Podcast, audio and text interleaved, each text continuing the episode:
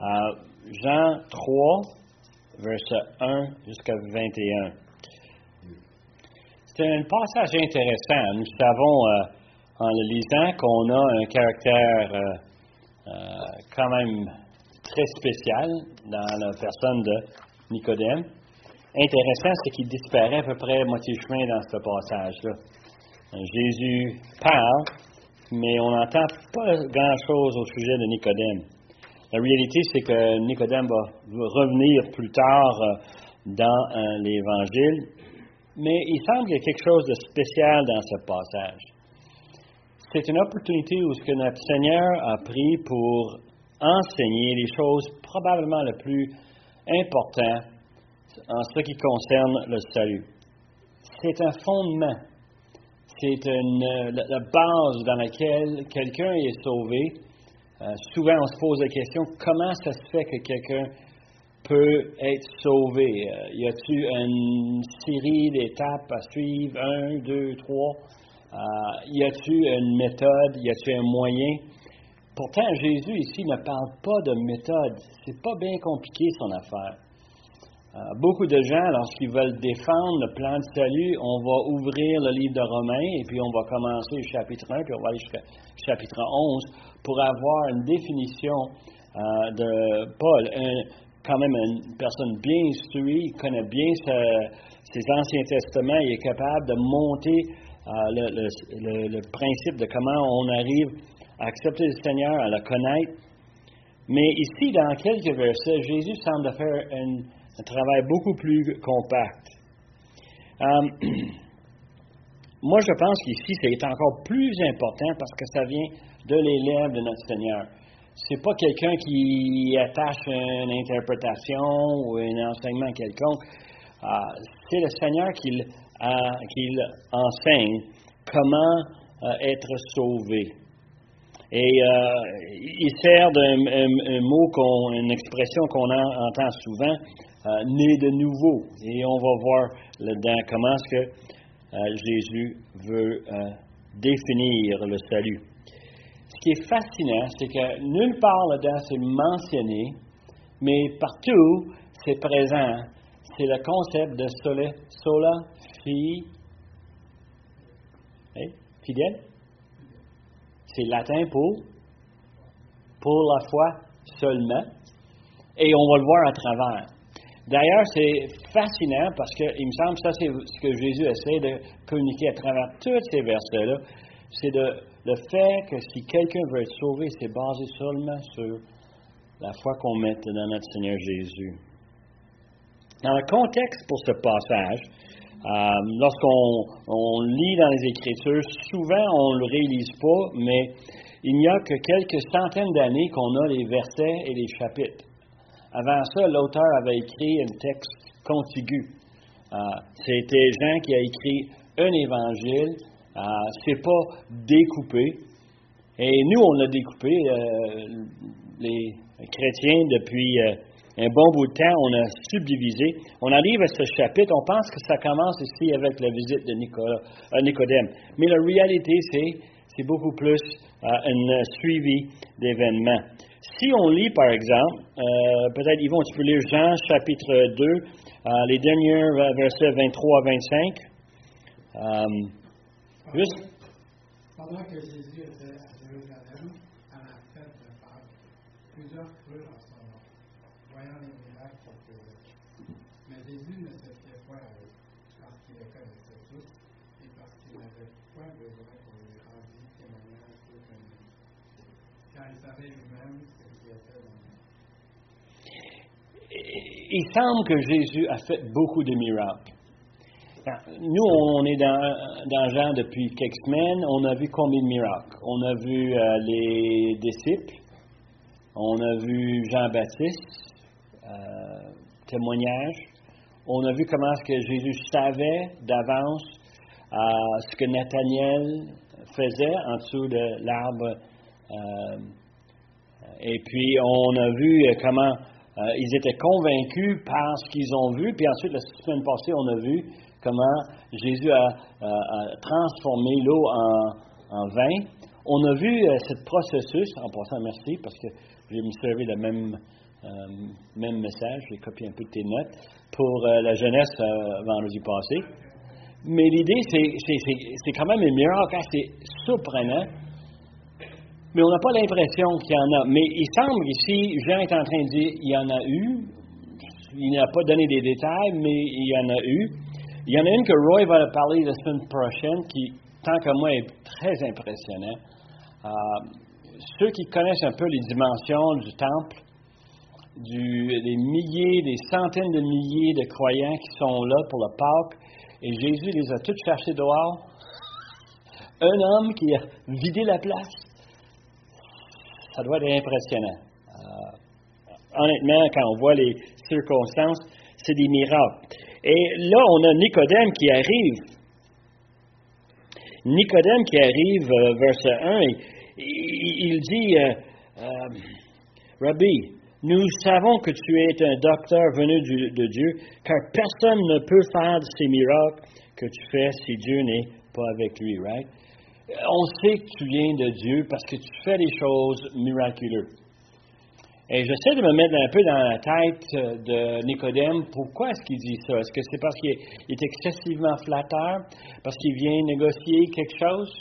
Euh, j'ai entendu, j'ai lu, euh, il semble qu'il y en a qui pensent que Nicodème s'en vient pour essayer de négocier une entente avec Jésus, euh, pour qu'il laisse le monde, le système religieux tranquille, euh, il y en a qui disent ça. Euh, d'autres disent que Nicodème est, venu parce que euh, il voulait s'associer avec Jésus pour avoir plus de crédibilité lui-même. D'autres, c'est quand même facile, pensent qu'il est venu parce qu'il savait qu'il était un pécheur, qu'il avait besoin d'un sauveur, puis il voulait savoir si Jésus pouvait lui enseigner quelque chose d'autre qu'il doit faire, quelque chose d'autre. Et, on peut voir cette, logique en regardant un peu le, questionnement et la manière que la discussion euh, s'est allée. Euh, il sert d'un terme respectueux. Euh, il l'appelle rabbi, qui veut dire professeur, enseignant. C'est quelque chose de bien. et en venant de Nicodème, ça a encore plus d'importance. Normalement, quelqu'un inférieur va dire ceci au sujet de quelqu'un qu'il considère supérieur. Mais Nicodème est une personne assez importante. Euh, Jésus lui-même le dit euh, plus tard, il va dire, tu es le, chef, l'enseignant d'Israël, tu es le rabbi d'Israël. Et tu ne sais pas ces choses. Il est en train de dire, tu es celui qui doit le savoir parce que tu es dans le top. Pour donner une perspective, les historiens de la disaient que Nicodème était parmi les trois plus riches à Jérusalem. On parle de quelqu'un ici, euh, style Bill Gates, Elon Musk, quelqu'un qui a beaucoup de succès dans sa vie. Et pour les Juifs, les Juifs, ils disaient, le succès voulait dire béni de Dieu. Alors, la personne doit être en train de faire les bonnes choses s'il est si béni que ça, s'il est si riche que ça. Tant de succès, c'est parce que Dieu le regarde avec un œil très favorable. Et il était le professeur le plus élevé. On va voir plus tard dans euh, euh, l'évangile de Jean que euh, Nicodème était dans le Sanhédrin, les, les 70 dirigeants du pays. Il était dans le gouvernement. Il était le meilleur des professeurs. Il était un homme extrêmement riche. Et pour lui, d'appeler Jésus rabbi, ça veut dire que quand même, il voyait Jésus comme, hey, t'es pas loin. Euh, tu as quelque chose, tu as quelque chose de spécial. Et il nous dit euh, dans cette euh, expression, la flatterie, il dit, personne ne peut faire ce que tu fais, les miracles que tu fais, sans qu'il soit vraiment bien connecté avec Dieu. J'ai fait un petit peu de recherche, j'essaie de, de, poser des questions. Jésus a agi d'une façon surnaturelle. La transformation de l'eau en vin, c'était miraculeux. Ça prend quelqu'un qui a des pouvoirs euh, surnaturels pour être capable de le faire. Les autres miracles que Jésus faisait, les guérisons, les choses comme ça, nous savons nous-mêmes que même nos médecins aujourd'hui ne sont pas rendus là encore. Hein, de simplement toucher quelqu'un euh, euh, pour qu'il puisse voir, euh, d'enlever les démons, toutes les choses qui sont faites surnaturelles. C'est le premier prophète qui fait des, choses depuis 850 ans. Si on regarde en arrière, les, les, prophètes, normalement, pour valider leur message, ont été capables de faire des choses qui démontraient que vraiment on parlait pour Dieu.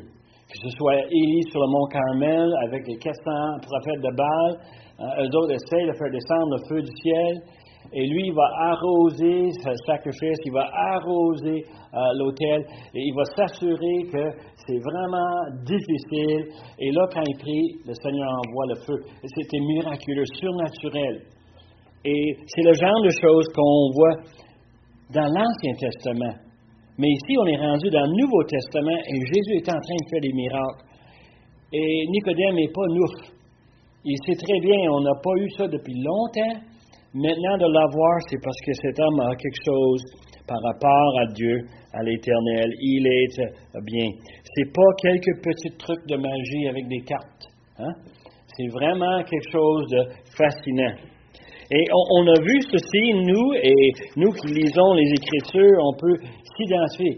Euh, Jésus ne faisait pas juste un ou deux petits miracles ici et là, il faisait des miracles sans arrêt. Euh, il y en a un des commentaires qui m'avait impressionné lorsqu'il a dit Si on estime le nombre de guérisons que Jésus a faites dans toute sa vie, probablement il n'y avait presque plus de maladies en Palestine. Euh, tellement que les gens lui amenaient les malades, les infirmes, pour leur faire soigner par notre Seigneur Jésus. Malheureusement, dans 21 versets, moi j'ai l'impression qu'on manque une partie de la discussion. C'est-à-dire que Nicodème arrive le soir. Euh, on ne sait pas exactement pourquoi il vient le soir. Est-ce qu'il vient en cachette ou est-ce qu'il vient parce qu'il fait plus frais? Euh, Nicodème doit être assez avancé. Peut-être c'est juste le temps propice. Mais tout ce qu'on sait, c'est qu'il vient le soir. Et normalement, le soir, c'est le temps où on allume des chandelles, des lampes, on prend un pain, on mange, on boit et on parle. Et Jésus est là avec Nicodème et je suis convaincu que la soirée a duré plus que 20 versets. Jean nous donne ce que lui se souvient, ce que le Saint-Esprit lui amène par inspiration. Il écrit 50, 60 ans plus tard et il nous ramène grosso modo qu'est-ce qui est arrivé ce soir-là. Quels sont les détails qu'on a dans ce passage? Et Nicodème n'a pas encore posé de questions. Est-ce que vous avez vu ça? Il donne une, salutation, euh, il donne un, compliment à notre Seigneur, mais il n'a pas posé de question. Mais verset 3, Jésus donne la réponse avant que Nicodème le pose. Et on sait très bien avec le contexte, Jésus savait qu'est-ce qui était dans les cœurs des hommes.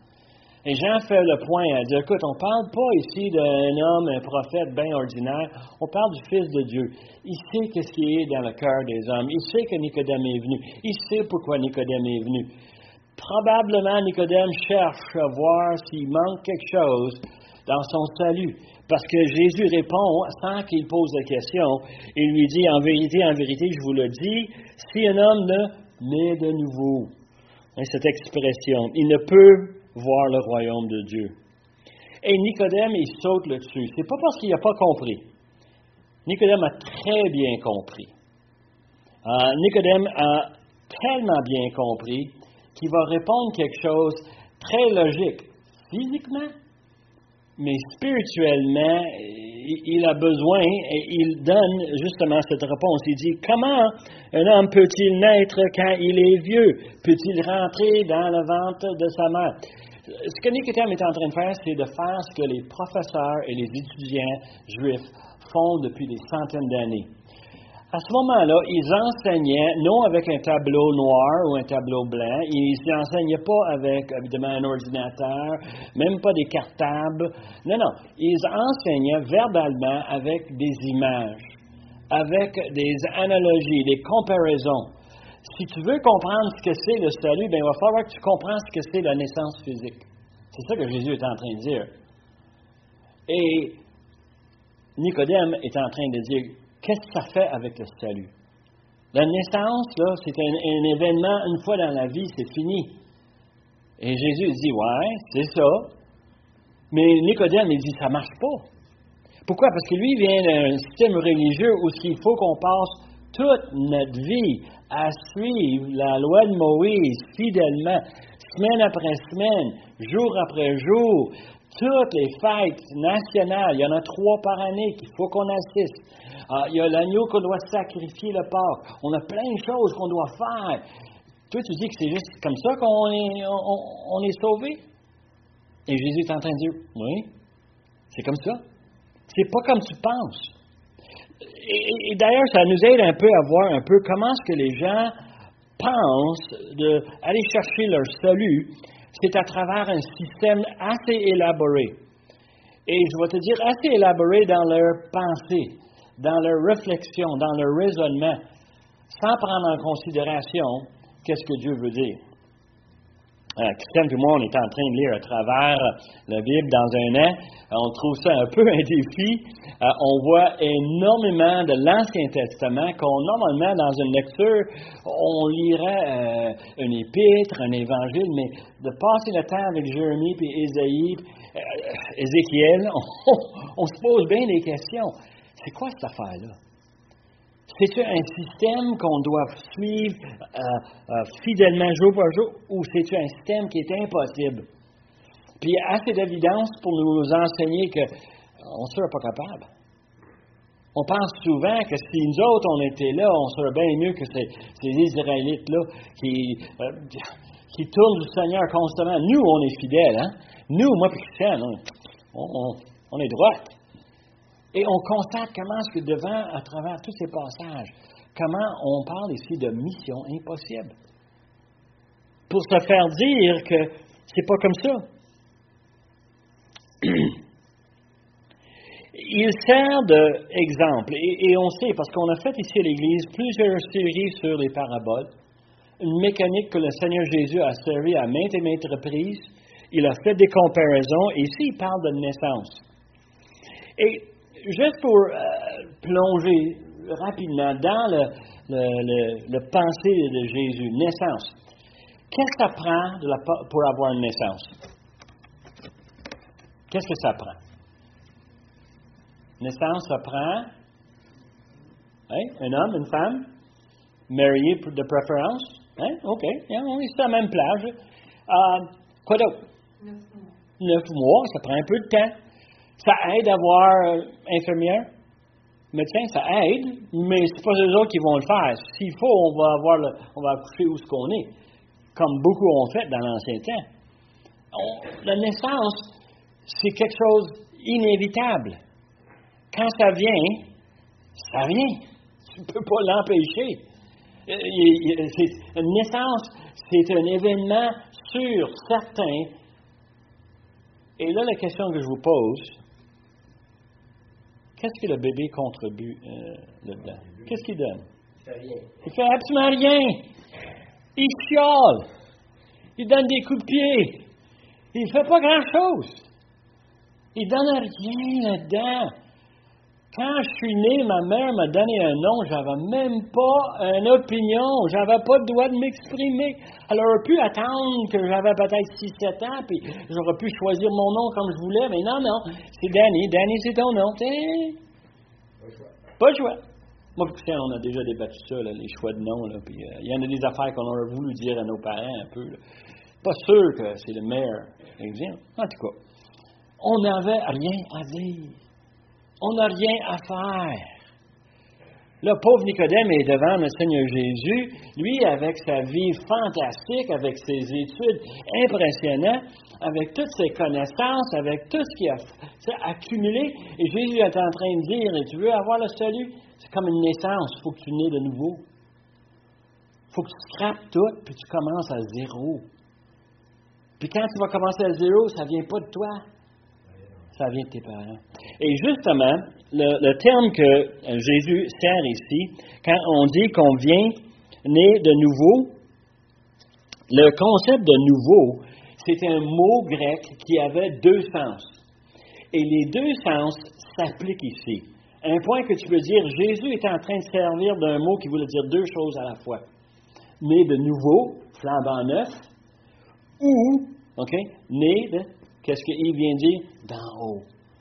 On, est né des parents, mais nos parents sont en haut. On est né spirituellement de Dieu, pas d'une personne. Juste parce que mes parents étaient chrétiens, ça ne veut pas dire que moi je suis né chrétien. Euh, j'ai découvert ça, mes parents ont découvert ça. Euh, nous, comme parents, on a découvert ça, n'est-ce pas? Nos enfants nous ont montré que, ouais, c'est pas nous autres qui leur donnent le salut. Ça vient d'en haut. C'est nouveau. C'est flambant neuf. Alors, on a cette notion ici que Jésus sert d'une image qui veut choquer, il veut vraiment frapper dur Nicodème pour dire tout ce que tu as accompli, monsieur l'homme riche, monsieur l'homme bien en gouvernement, en, richesse, en connaissance, en acte, parce qu'il était un pharisien, les pharisiens étaient les plus fidèles à la loi. Tout ce que tu t'as fait, ça vaut quoi? L'apôtre Paul était un pharisien, puis il a dit que tout ce qu'il avait fait, ça valait quoi? La boue. Le mot euh, grec est un peu différent. La boue mélangée avec ce qui sort des vaches. Là. C'est là. Ah, ça sentait pas bon. C'est vraiment inutile. Euh, Paul euh, l'a fait parce qu'il savait de quoi ce qu'il parlait, et Nicodème est dans le même bateau. Jésus est en train de dire, bonhomme, tu viens me voir, tu veux savoir si tu peux ajouter à ton salut. Non, tu ne peux pas parce que tu ne l'as pas. Et Jésus est en train de lui donner l'effet choc. Il dit, verset 5, Jésus dit, en vérité, en vérité, je te le dis, si un homme ne naît d'eau et d'esprit, il ne peut entrer dans le royaume de Dieu. Ce qui est né de la chair est chair, et ce qui est né de l'esprit est esprit. Ne t'étonne pas de, que je t'ai dit, il faut que vous naissiez de nouveau. Le vent souffle où il veut et tu entends le bruit, mais tu ne sais pas d'où il vient, où il, où il va. Il est ainsi de tout homme qui est né de l'Esprit. L'image ici, pendant bien des années, ça m'avait toujours chatouillé, pas capable de vraiment saisir qu'est-ce qu'il voulait dire quand il disait il faut être né de l'eau et de l'Esprit. L'eau, on pense physique, esprit, on pense spirituel. C'est comme ça que je l'ai interprété pendant longtemps. Mais dans la lecture, en préparant ici, j'ai tombé sur quelque chose qui m'avait vraiment fasciné. Euh, nous, on l'avait lu dans Ézéchiel chapitre 36. On a une prophétie ici d'un changement radical dans le pays d'Israël. Et dans Ézéchiel 36, versets 24 à 27, c'est Dieu qui parle, il dit, je vous retirerai d'entre les nations, je vous rassemblerai de tous les pays, je vous ramènerai dans votre pays, je répandrai sur vous une eau pure et vous serez purifiés. Je vous purifie de toutes vos souillures et de toutes vos idoles. Je vous donnerai un cœur nouveau. Je mettrai en vous un esprit nouveau. J'ôterai de votre corps le cœur de pierre et je vous donnerai un cœur de chair. Je mettrai mon esprit en vous et je ferai en sorte que vous suiviez mes ordonnances et que vous observiez et pratiquiez mes lois. Alors, c'est Dieu qui parle. Je crois que c'est même Jésus-Christ qui parle. C'est peut-être pourquoi il a donné cet exemple à Nicodème en disant Tu te souviens d'Ézéchiel? Pense-y. Non, il dit ici des choses fascinantes. Il parle de l'eau pour la purification.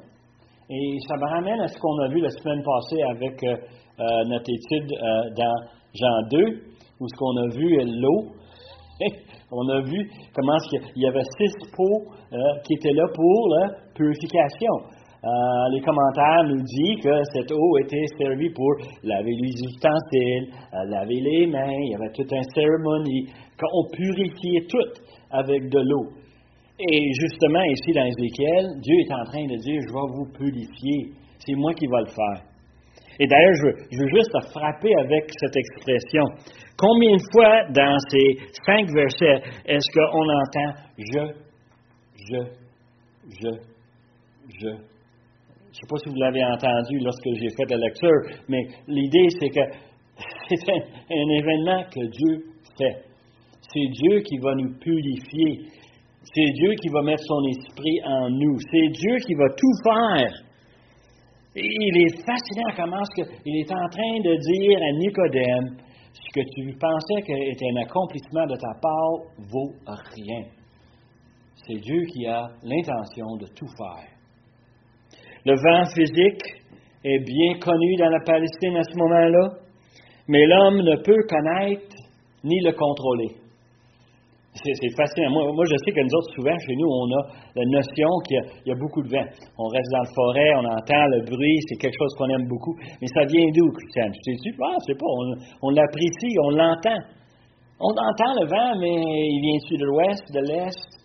Ah, pourquoi est-ce qu'il vient d'une place d'une autre? Les, météorologues vont nous dire toutes sortes de choses, mais en réalité, on sait que les autres, ils ne savent pas.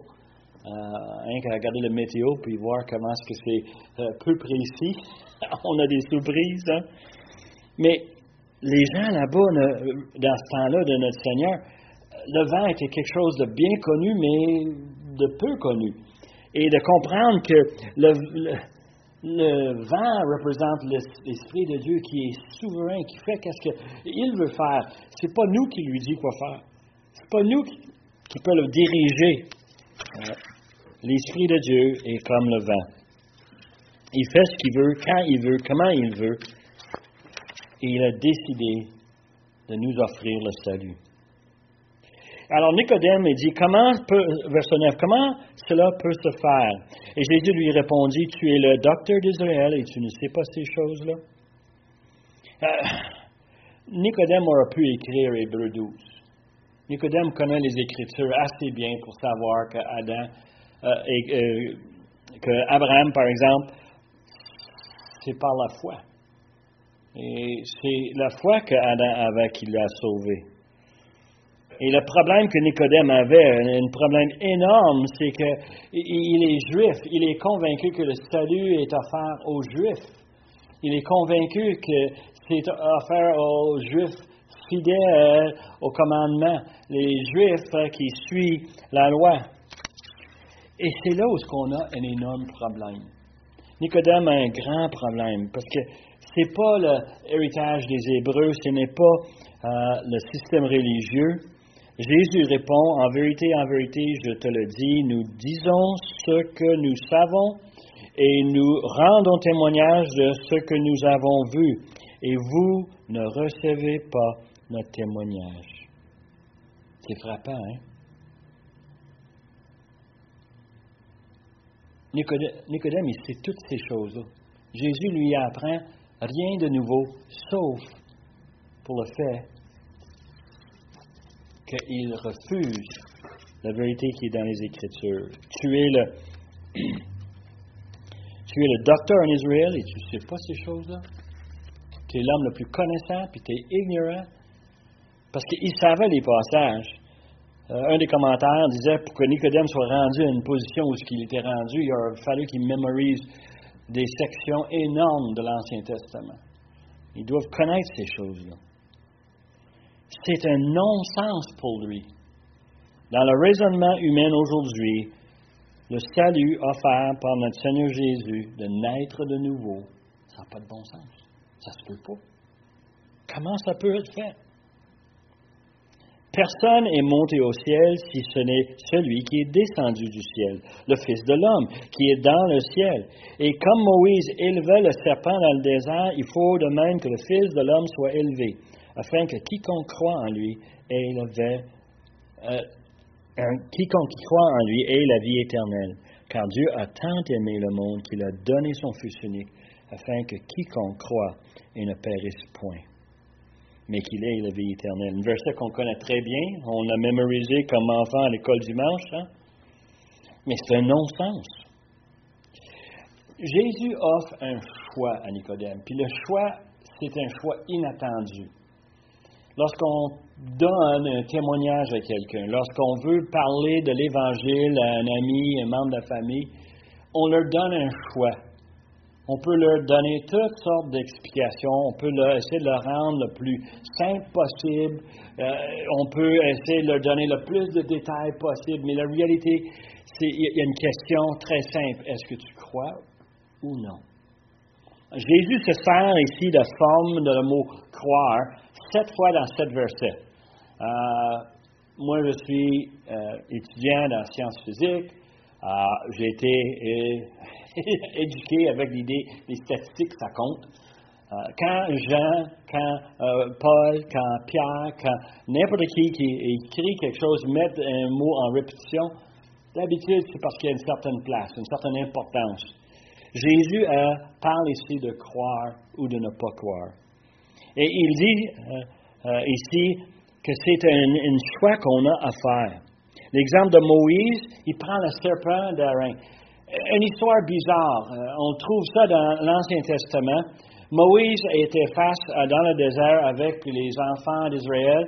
Euh, ils sont en désobéissance et Dieu a envoyé des serpents qui les mordent et qui meurent.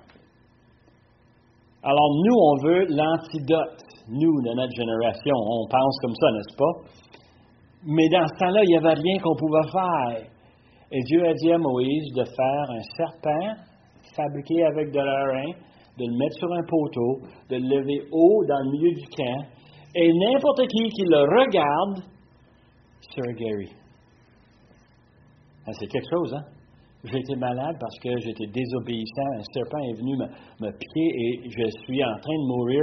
Et la seule façon de me sauver, c'est de regarder un serpent fait en airain. Comment ça se fait? C'est pas logique. Où est la potion? Où est le, pansement spécial? Où sont les ingrédients magiques? Il n'y en a pas. Regarde. Ceux qui ont regardé, guéris. Ceux qui n'ont pas regardé, morts. C'était très simple l'image. Et quand Nicodème est face à ça, il est en train de se faire brasser encore. Il n'y a rien que tu peux faire. On l'a fait pour toi. Tu n'as que regarder et croire. Et il faisait allusion lorsqu'il disait ça que quand, quoi, il faut de même que le Fils de l'homme soit élevé. De quoi est-ce qu'il parle? Et, et pense-y plus, parce que tu sais qui, qui a enterré notre Seigneur Jésus, hein? Nicodème. Penses-tu qu'il il était là, puis il l'a vu crucifié sur le croix, puis il pensait un peu, oh, c'est ça qu'il voulait me dire ce soir-là il y a euh, quelques temps passé. Hein? Je suis sûr que Nicodème, là, ça lui parle comme ça devrait nous parler à nous ici. Afin que quiconque ait lui, en, lui ait la vie éternelle. C'est quand on regarde la croix qu'on a la vie éternelle. On en parle sans arrêt ici à l'Église. Regarde la croix. C'est là où ce que c'est arrivé. C'est là où ce il s'est donné lui-même pour payer nos péchés. J'aime bien ce que Jésus dit, mais je constate que ça doit être un autre choc pour Nicodème. Il a dit quoi? Quiconque croit. Quiconque. Et l'idée, c'est n'importe qui. Même un pécheur. Même un non-juif, Québécois. Euh, même n'importe qui, de où tu viens dans le monde, quiconque. N'importe qui. Pourtant, pendant les années, Nicodème a enseigné, je suis sûr que ah, nous sommes des Juifs, nous sommes choisis de la part de Dieu. Non, quiconque, quiconque. Ah, n'importe qui. Pas d'association, pas de groupe religieux, pas de nationalité, pas de famille. Hein? Aucun groupe peut dire on a l'affaire. Et je sais comment est-ce qu'on est dans le monde aujourd'hui. Les témoins de Jéhovah pensent qu'ils ont l'affaire. Les Mormons pensent qu'ils ont l'affaire. Les catholiques pensent qu'ils ont l'affaire. Les Grecs orthodoxes pensent qu'ils ont l'affaire. Euh, je ne sais pas combien de fois on a eu des discussions au travail avec des collègues de travail de, différents arrière-plans et comment qu'ils pensent qu'ils sont dans la bonne, la bonne voie et, ils se trompent. Ils se trompent, ils sont associés à un système. Et, ici, c'est clair, ça n'a rien à faire avec un système. Ça a à faire avec quiconque croit. Et, euh, une des discussions les plus pénibles que j'ai eues, c'était avec un musulman qui m'a dit Nos dieux ne sont pas si différents que ça. Il dit que nos dieux sont complètement opposés, chum. Moi, j'ai un Dieu qui m'aime, qui a offert son Fils pour payer mes péchés. Toi, tu travailles comme un zouave pour essayer de gagner l'approbation de Dieu qui peut ou peut peut-être pas t'accepter. C'était difficile. Il voulait rien savoir. Que je trouve fascinant, verset 17, il dit, Dieu en effet n'a pas envoyé son Fils dans le monde pour qu'il juge le monde, mais pour le monde soit sauvé par lui.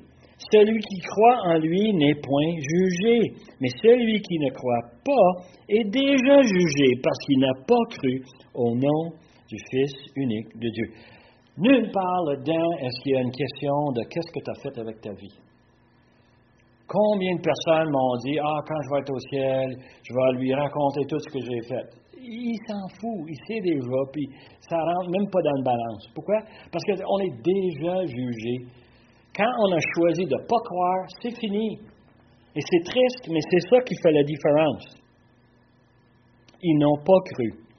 Je donne un exemple flagrant, un que moi, euh, j'avais beaucoup de misère dans ma jeunesse, je trouvais ça un peu incroyable, mais c'est dans les Écritures, il faut l'accepter. Luc 23, euh, verset 39 à 43. L'un des malfaiteurs, malfaiteurs crucifiés l'injurait, disant N'es-tu pas le Christ? Sauve-toi toi-même et sauve-nous. Mais l'autre le reprenait et disait Ne crains-tu pas Dieu qui subit, toi qui subis la même condamnation? Pour nous, c'est justice quand nous recevons ce qu'on mérite de nos crimes. Mais celui-ci n'a rien fait de mal. Et il dit à Jésus Souviens-toi quand tu viendras dans ton règne. Et Jésus répond, lui répondit, c'est dommage que tu n'as pas fait assez de bonnes œuvres. C'est dommage que tu n'es pas dans la bonne religion. C'est dommage que tu viennes de la mauvaise nationalité. C'est pas ça qu'il a dit, hein? Qu'est-ce qu'il a dit? Je te le dis en vérité, aujourd'hui, tu seras avec moi dans le paradis. Pourquoi tu penses que Jésus a dit ça? Parce qu'il voulait faire une dernière bonne geste, un petit cadeau qu'il voulait faire, juste quelque chose, une gentillesse. Non! Parce que l'homme croyait. Il l'a exprimé dans son témoignage. T'as pas peur de Dieu, toi? Nous autres, on reçoit ce qu'on doit recevoir, pas lui. Seigneur, oublie pas. Ne m'oublie pas. Et qu'est-ce que Jésus dit? Tu crois? Tu vas être avec moi, aujourd'hui même. c'est fascinant de voir la dynamique ici. Nicodème, s'il était là, s'il a vu ça, s'il a entendu ça, je me demande où ce que Nicodème est rendu. Hein? Je me demande honnêtement. Euh, il y a des choses que Nicodème fait dans sa vie qui, qui nous parlent. En ce jugement, c'est que Jésus a dit, c'est la lumière étant venue dans le monde, les hommes n'ont préféré les ténèbres. Ils ont choisi les ténèbres. Et puis c'est facile. Ils ont choisi les ténèbres pour des raisons très, très simples. Hein? parce que leurs œuvres étaient mauvaises. Quiconque fait le mal haït le ténèbre, haït la lumière. Il ne vient pas à la lumière, de peur que ses œuvres ne soient dévoilées. Mais celui qui agit selon la vérité vient à la lumière afin que ses œuvres soient manifestées, parce qu'elles sont faites en Dieu. sont faites en Dieu. L'idée, c'est qu'il a mis sa confiance dans le Seigneur. Il fait des choses pour le Seigneur, parce que le Seigneur lui a donné cette foi. Alors, je termine euh, ce soir avec juste un simple questionnement. Pourquoi une personne ne croirait pas? Moi, je trouve qu'on a déjà donné, du moi, on a été professeur d'école pendant longtemps, on a travaillé avec des petits bouts de. Euh, c'était facile de leur présenter le plan de salut. Il y en a qui ont accepté. Il y en a d'autres, non, ils n'étaient pas là. Ils ne sont pas intéressés. Ils préfèrent d'aller jouer. Ils préfèrent. Euh, et, et dis que ça, c'est des petits, petits enfants. Imaginez-vous quand c'est des ados, ou quand c'est des adultes, comme des gens comme moi qui sont un peu vieux. C'est difficile de, renier. Pauvre Nicodème, ce soir-là, il a dû être vraiment démuni avec tout ce qu'il avait accompli dans sa vie pour se faire dire il faut que tu nais de nouveau. Commence à zéro, bonhomme. C'est quelque chose, hein? Pourquoi une personne ne croit pas? Well, Jésus nous dit ici parce qu'il aime son péché, il aime les ténèbres. L'exemple que moi j'ai euh, lu cette semaine, c'est qu'on enlève une roche en campagne, s'il y a des bébés en dessous, qu'est-ce qu'ils font? Ils courent. Une fois, je travaillais en Géorgie dans une usine de, laine. On transformait la laine en, vêtements. Et puis, euh, évidemment, avec le laine, il y a de l'huile dans la, laine qui vient des, moutons. Euh, l'huile rentre dans tout. Elle rentre dans les planchers euh, et partout. Et puis, l'usine était fermée au moment qu'on était là. On faisait une mise à jour de système informatique et on passait un raccourci à travers l'usine. Mais c'était noir. Mais ils avaient installé un système automatique pour allumer les lumières quand un être humain passait. Et moi, le premier soir, je finis mon travail, je quitte, je passe pour le raccourci, j'arrive dans l'usine, lumière s'allume automatiquement et les coquerelles à terre partaient en courant à gauche puis à droite. Ils n'aimaient pas la lumière, ils voulaient la noirceur, ils cherchaient la noirceur. Qui qui a allumé les lumières? On s'évade, on s'en va. Et c'est l'image que j'ai quand Jésus parle ici. Ils ont préféré les ténèbres pour ne pas se faire voir, pour ne pas se faire hein, paraître devant tout le monde leurs actes mauvais, leurs péchés. Moi, j'ai une autre chose que j'aime beaucoup, c'est avec le, brillant sur le croix. Euh, question, est-ce que ça se peut que les gens ne croient pas parce qu'ils n'ont pas assez peur de Dieu? C'est une idée que je, lance un peu. Les gens aujourd'hui, est-ce qu'ils ont peur de Dieu?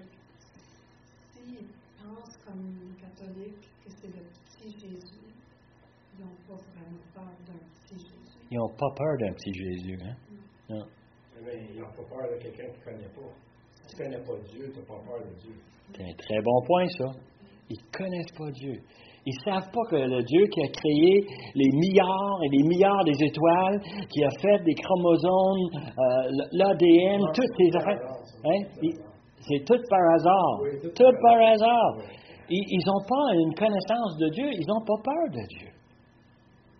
Mais Dieu va juger tout le monde.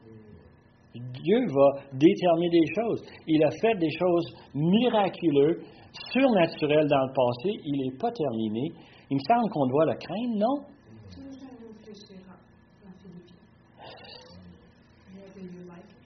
Hein? Ça s'en vient. Parce qu'on ne croit pas que les péchés qu'on a faits sont si graves que ça. J'ai entendu cela souvent en parlant avec des gens. C'est plus la mode. Pas un mot populaire. Euh, il y a une membre de notre famille, euh, Christiane, a témoigné, et puis elle a dit Je ne fais pas des péchés, j'ai juste des légères imperfections dans ma vie. C'est ça, des, petites imperfections. c'est pas grand-chose. Ah, D'autres personnes nous disent qu'ils pensent que dans la balance, leurs bonnes actions vont dépasser leurs péchés. Mais c'est pas ça que Jésus a dit. Jésus a dit, tu crois-tu ou tu crois pas? Ça n'a rien à faire avec la quantité de péchés que tu as fait. Le brigand sur le croix, je suis sûr qu'il en avait une longue liste. Mais il a demandé le Seigneur et le Seigneur a dit quoi? C'est pas trop tard. Aujourd'hui même, sur avec moi dans le paradis. Est-ce que c'est possible qu'il y a d'autres moyens? C'est ça Nicodème. Lui pensait qu'il y avait d'autres moyens qui lui donnaient le salut. Des choses à accomplir dans la vie, des choses qui vont faire une différence, des choses qui vont aider euh, les bonnes œuvres. Il y en a qui ont même confiance dans un autre Dieu. Et quand je te parle de mon euh, collègue de travail musulman, lui, il croit vraiment que Allah, c'est un vrai Dieu. Il ne sait pas que c'est un démon. Et il va découvrir, ça, c'est dommage. Parce qu'il n'y a pas peur des conséquences de la mort. Ça se peut-tu que les gens ne croient pas parce qu'ils ne croient pas qu'il y ait quelque chose après la mort? Pourtant, il me semble que tout le monde a une certaine conviction qu'il y a quelque chose. Il me semble que les Écritures nous parlent assez fortement que oui, euh, il y a deux éventualités, les conséquences sont assez claires. Mais l'homme est déjà jugé parce qu'il a choisi de ne pas croire. C'est fascinant de voir ça. La personne qui choisit de ne pas croire est en train de choisir l'ignorance. Je préfère pas connaître et je ne veux pas le connaître. Je ne veux pas avoir une relation avec Dieu. Ils pensent qu'ils peuvent s'échapper comme s'il est en contrôle, comme s'il dirige toute sa vie. Mais notre seul espoir, vous savez que moi, c'est dans l'œuvre de notre Sauveur. et notre confiance. Hein?